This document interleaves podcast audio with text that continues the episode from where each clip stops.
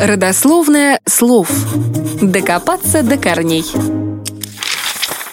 Пилатес – популярное направление в фитнесе, которое давно завоевало признание по всему миру. Это безопасная программа упражнений, которая позволяет растянуть и укрепить основные мышечные группы, не забывая при этом и о более мелких слабых мышцах.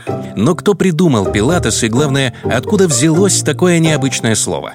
Как это часто бывает, имя новому виду спорта дал его создатель по своей фамилии.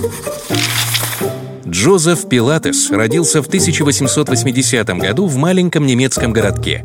Его отец был титулованным спортсменом-гимнастом греческого происхождения. Из-за того, что семья изменила написание фамилии Пилату на Пилатес, будущего великого физкультурника в детстве дразнили Понтием Пилатом. Поводом для насмешек было и хилое телосложение мальчика, который переболел рахитом и астмой. Чтобы как-то поправить ситуацию со здоровьем, с десятилетнего возраста маленький Джозеф начал делать гимнастические упражнения, и благодаря регулярным занятиям к 15 годам он накачал такую мускулатуру, о которой мог мечтать любой взрослый.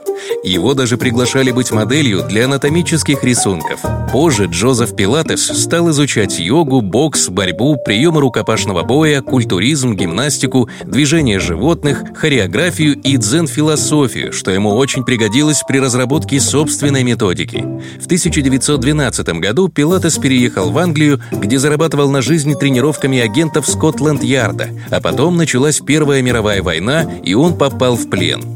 Несмотря на это, в заключении Джозеф продолжил активно тренироваться и обучал упражнениям своих товарищей по несчастью. После плена Джозеф Пилатес эмигрировал в Америку и вскоре открыл первую студию в Нью-Йорке, которая приобрела невероятную популярность. На своих тренировках он обучал тому, как правильно делать дыхательные и физические упражнения, а также упражнения на растяжку.